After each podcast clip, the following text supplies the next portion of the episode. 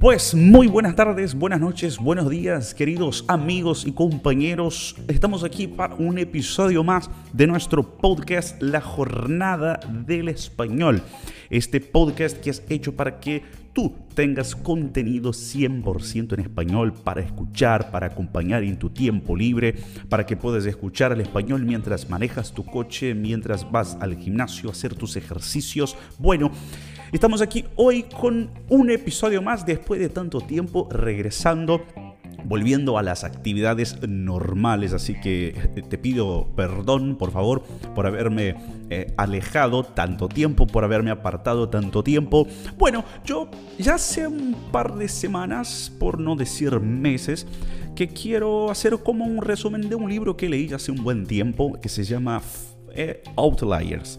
Eh, en español, fuera de serie, en portugués, fuera de serie, fuera de serie, ¿no? Acá lo muestro en Instagram, que estoy también ahora en vivo en Instagram. Eh, bueno, yo leí este libro ya hace un buen tiempo.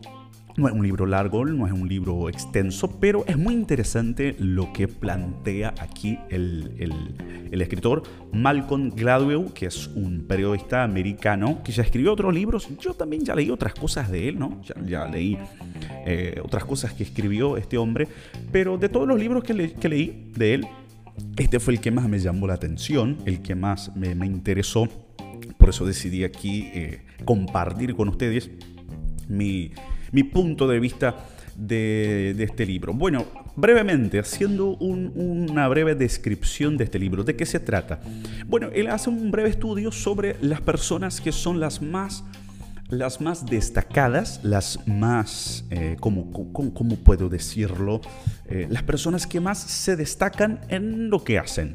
Y él usa varios ejemplos, desde jugadores de hockey hasta eh, violinistas, hasta, no sé, mm, emprendedores, programadores, personas que se destacan en lo que hacen y aquí le das los motivos, el porqué de que estas personas tanto se destacan en lo que hacen, ¿no? ¿Qué tienen estas personas de diferentes? Por ejemplo, uno de los ejemplos que usa él en, su libro, eh, Bill Gates por ejemplo, el creador de Microsoft. ¿Qué tiene de diferente este hombre? ¿No? Porque se destacó tanto, creció tanto. ¿Qué tiene de distinto él que no tienen otras personas, personas normales, personas comunes? ¿Qué fue lo que hizo que este hombre se destacara tanto, se sobresaltara tanto de entre tantas personas en el mundo? Bueno, es básicamente sobre eso lo que trata el libro. A mí me pareció muy interesante y creo que, te puede ayudar de alguna forma porque a mí de verdad me ayudó. Él abre el libro hablando sobre el efecto Mateo. ¿De qué se trata el efecto Mateo? No sé si, si tú eres creyente, si crees en Dios o, en algún momento de tu vida has tenido contacto con la Biblia, ¿cierto? Eh, bueno, uno de los evangelios es el Evangelio de Mateo. Y en el Evangelio de Mateo hay, hay un pasaje, ¿no? Un pasaje muy interesante que, que Jesús dijo lo siguiente. Al que tiene, se le añadirá más. Pero al que no lo tiene, hasta lo que tiene, se le quitará. Uno viendo, ¿no? leyendo este versículo a un primer momento puede hasta sonar eh, cruel, ¿no? puede hasta sonar eh, bruto, duro de, de entenderlo, injusto, hasta puede parecer injusto. Pero, y yo, yo te soy sincero, te abro mi corazón eh, yo por mucho tiempo no, no entendí este versículo. Yo sí soy creyente, creo en Dios y por muchos años ¿no? de, mi niñez tuve contacto con la Biblia. Y, y, por mucho tiempo no entendí este versículo, ¿no? El por qué. Y hasta que leí este libro y me dio como que una luz para comprender un poco mejor este libro. Él empieza hablando sobre usando ejemplo de jugadores de hockey, hockey sobre hielo, en Canadá, ¿no? que es el país donde más se destaca este deporte, el hockey sobre hielo. Y él dijo lo siguiente, los niños, ¿no? los jóvenes adolescentes que van a ingresar en los equipos profesionales, ¿no? son, son elegidos a muy temprana edad, cerca de los 12, 10 años, por ahí, ¿no? Van los, los, los directivos ¿no? de los equipos grandes a mirar los jóvenes talentos, como pasa en cualquier deporte, ¿no? En portugués ahí fala olheiro, que, que va a buscar nuevos talentos para el deporte. Y los chicos son elegidos muy temprano y de ahí ya van a, a, a las categorías de base de los equipos profesionales, a entrenar y toda la, toda la historia que ya conocemos cómo funciona el mundo del deporte. Pero él, él hizo, ¿no? basado todo en estudios, en pesquisas, en todo, algo muy interesante que los mayores, ¿no? los, los más destacados jugadores, todos tienen algo en común. Todos tienen algo en común, que nacieron en determinada fecha del año. Todos nacieron en la primera mitad del año. ¿Por qué? Porque las, las pruebas, la, las selecciones se hacen a fines de año y aquellos que nacieron al inicio de año, cuando llega fin de año, tiene una diferencia de 10 meses, 8 meses a los otros. Por ejemplo, pongamos que tenemos ahí dos chicos de 12 años, pero uno ya está por cumplir 13 y el otro recién cumplió los 12. Y a esa edad, eh, casi que un año de diferencia sí se nota en el cuerpo, ¿no? Un niño que va a cumplir 13 y otro que recién cumplió los 12, se nota la diferencia. Y ahí ya empieza la separación. Porque aquel niño que cumplió dos, va a cumplir 13 prácticamente, es más grande, es más fuerte que el niño que recién cumplió los 12. Y entonces ahí empieza la separación. Ahí empieza el, diferenciamiento. Este niño que ya era un poco mayor por su edad, obviamente, más fuerte por su edad, es elegido para ir a las categorías de base. Por lo tanto, recibe mejor entrenamiento, recibe mejor apoyo, mejor acompañamiento para que se torne un jugador mejor. Entonces, cuanto más posibilidad tiene, más posibilidad recibe, más ventaja recibe y entonces va tornándose cada vez un jugador mejor. Y eso es algo muy, pero muy interesante de, de, de pensarlo, porque eh, él, él, usó en este libro una frase muy interesante. Hay algo profundamente equivocado con la manera como entendemos el éxito. O sea, muchas veces pensamos que el éxito es apenas resultado del esfuerzo de uno, del, esfuerzo propio, ¿no? Esta, esta frase, esta expresión en inglés, ¿no? El self-made man, o sea, el hombre que se hizo solo, que no tuvo apoyo de nadie, que no tuvo compañía de nadie, no, él se hizo solo, se hizo a sí mismo. Y mirando desde este punto de vista, ¿no? De este ejemplo que te di, de lo, o sea, el ejemplo te lo di muy por encima, no, tampoco me, me, te lo detallé mucho, te recomiendo que leas este libro. Pero el ejemplo que dio nos hace ver que, bueno, los mayores jugadores, aquellos que, que, que se destacan más en este deporte, porque el ejemplo que estamos usando aquí es de este deporte, eh, no fueron por acaso o simplemente por su propio esfuerzo. Hubo, hubieron otras cosas alrededor de ellos, externas a ellos, que sí influyeron para que fueran los mejores jugadores. Y eso es algo muy, muy, pero muy interesante. Ahora, capaz que te, te, vas a sentir mal y decir, bueno, yo no tuve las mejores oportunidades, yo no tuve un entorno que me privilegiara, entonces no puedo tener éxito en lo que hago, no puedo llegar a tener éxito en, mi trabajo, en mi profesión, en mi carrera, no. Cálmate, no te desanimes todavía, no te entristezcas todavía. Hay más, hay más. El segundo capítulo de este libro, que es para mí, este segundo capítulo ya vale todo el libro. Yo te soy sincero, cuando leas este libro, eh, que leas el capítulo 1, 2 y 3, ya, ya será suficiente porque ahí ya vas a entender, obvio, si quieres leerlo todo, te recomiendo, pero el capítulo 1, 2 y 3 ya son suficientes para entender de qué se trata el libro. Fue hecho un, un estudio en Alemania, en Alemania, fíjese, donde un grupo de psicólogos fue a una escuela de música. Atención, fue una escuela de música y separó tres grupos, ¿no? Tres grupos de, de alumnos de violín. Violín, ¿ve? El violín eran tres grupos.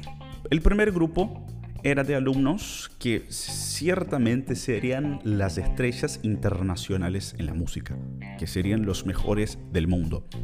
El segundo grupo eran los buenos, ¿no? Eran buenos violinistas, pero nada más que eso. Y el tercer grupo eran aquellos que se sabía que nunca llegarían a ser violinistas profesionales, que nunca llegarían al patamar de los mejores, que nunca llegarían al, alcanzar los escalones más altos. Y se hizo esta separación y se acompañó a estos tres grupos por muchos años, por varios años, varios años acompañándolos. Y al inicio, al principio, todos empezaron con más o menos la, misma edad, ahí en torno de 8, 9 años. Y entrenaban, practicaban todos los días, ¿no? perdón, más o menos la misma cantidad de horas semanales. Dos a tres horas. O sea, los tres grupos empezaron con la misma edad promedio y practicando el mismo tiempo semanalmente. Tres horas por semana. Pero el primer grupo, aquel grupo que sería de las estrellas, de los mejores, eso de los 9 años, perdón, de los 12 años, ya practicaban 8 o 9 horas por semana. Mientras que el primer grupo siguió con sus 2 o 3 horas. A los 14 ya practicaban 16 horas por día y a los 20 por semana, perdón, estas horas son por semana, por día, es imposible. Eh, y a los 20 ya estaban practicando 20 horas semanales. O sea, aquel primer grupo, que sería de las estrellas, que sería de los mejores, estaba practicando a los 20 años 30 horas semanales, mientras que aquellos que eran del primer grupo, que no llegarían nunca a ser los mejores, seguían practicando sus 2 o 3 horas semanales.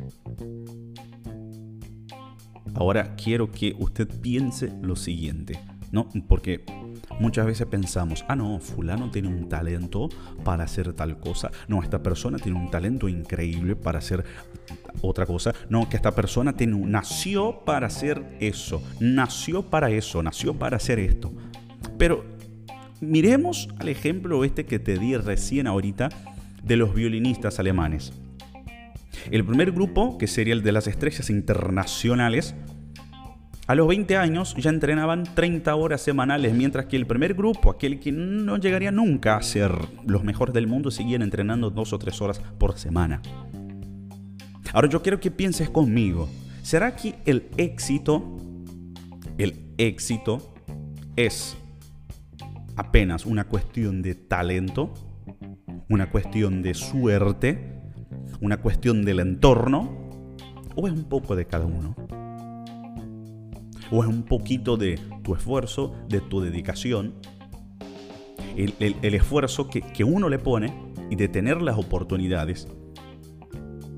Porque mire, este primer grupo, este primer grupo podría, podría eh, decirse injusticiados. No, porque nosotros fuimos injusticiados, no tuvimos las mismas oportunidades que... Pero el otro grupo entrenaba muchísimo más que ellos.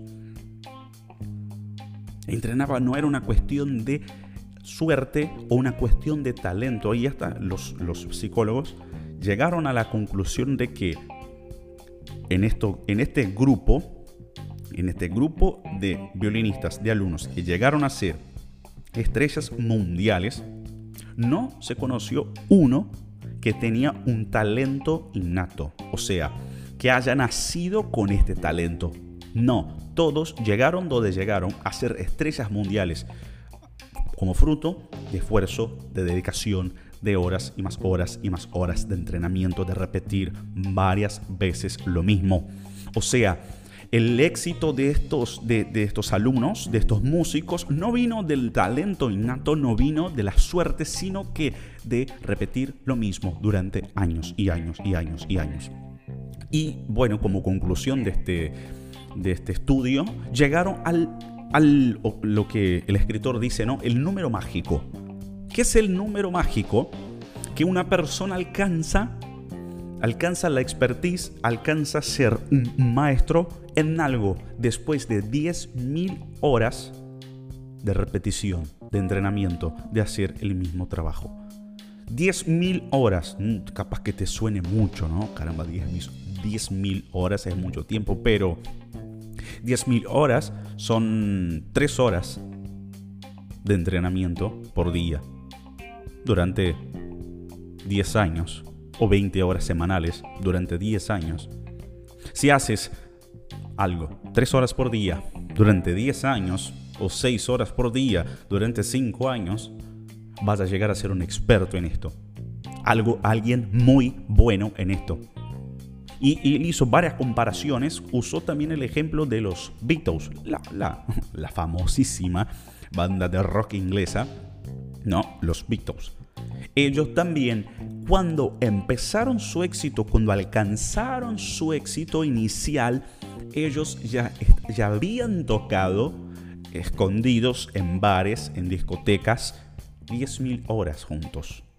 Y le doy un ejemplo que, que los Beatles, cuando todavía no eran conocidos, tocaban 10, 12 horas seguidas en bares ¿no? Para, para entrenar, porque les gustaba tocar, les gustaba cantar, entonces iban y salían de un bar y salían a un restaurante y tocaban y tocaban hasta la exhaustión. Pero cuando empezaron su éxito, ya, ya estaban tan acostumbrados a hacer esto que no fue algo que les sorprendió, no fue algo que, que vino como que caído del cielo, no, ya estaban trabajando en eso a muchísimo tiempo. Entonces, yo me quedé con esto de, de las 10.000 horas. El éxito sí depende de, factores externos, de cosas que no dependen de nosotros. Obviamente, por ejemplo, una persona que nació, digamos, en una ciudad grande va a tener más oportunidades que una persona que nació en una ciudad pequeña, obviamente. Que una persona que nació en una familia rica va a tener más chances que una, una persona que nació en una familia pobre, obvio. Pero esto no es todo. Hay más. Hay más también si uno se dedica a ser un experto en lo que hace, si uno se dedica a ser alguien muy bueno en algo lo que hace, va a lograr el éxito, va a lograr la expertise en algo, va a lograr ser alguien muy bueno en lo que hace. Entonces, eh, hay, bueno, volviendo a tocar la Biblia, hay un versículo bíblico, si no me equivoco, está en Proverbios, que dice, ves a un hombre experto en lo que hace, delante de reyes será puesto. Y es la verdad. Todos quieren el mejor, todos quieren el mejor profesional, el mejor profesor, el mejor peluquero, el mejor pintor, el mejor, por lo menos el mejor que puedas pagar, ¿no? El mejor que puedas pagar. Pero esa expertise no se alcanza de la nada. Son necesarias horas y más horas, días y días, semanas, meses, años para llegar a eso. Entonces, ¿quieres ser bueno en algo? Tienes que dedicarte a eso años. No hay forma. No hay forma de llegar a la expertise, llegar a ser alguien muy bueno en algo si te dedicas poco a eso. Un poco a eso. Lo que es muy común que yo veo, ahora va mi opinión, ¿no? Esto no está en el libro. Bueno, todo lo que te hablé hasta aquí estaba en el libro. Ahora te hablo lo que pienso yo, por ejemplo. Conozco personas que, que ya han hecho cuatro, cinco, seis universidades y ninguna relacionada con la otra. ¿Cierto? O sea, hizo eh, cursos, carreras universitarias totalmente desconexas y diferentes. Y en esa historia se van ahí 15, 20 años de tu vida, 10 años de tu vida. Y, la persona llega al fin de todo eso sin ser buena de verdad en algo. Tiene muchas formaciones, muchos diplomas, pero no es el mejor en ninguna de ellas. ¿Por qué? Porque no se dedicó mucho tiempo a una cosa apenas al punto de ser de verdad bueno en eso. Y hay, hay aquí una frase. Ahora sí, vuelvo, vuelvo al libro que, él dijo aquí, ay, por favor, acá tengo el libro en mis manos. Eh, ¿Dónde está? Caramba, no, no es posible.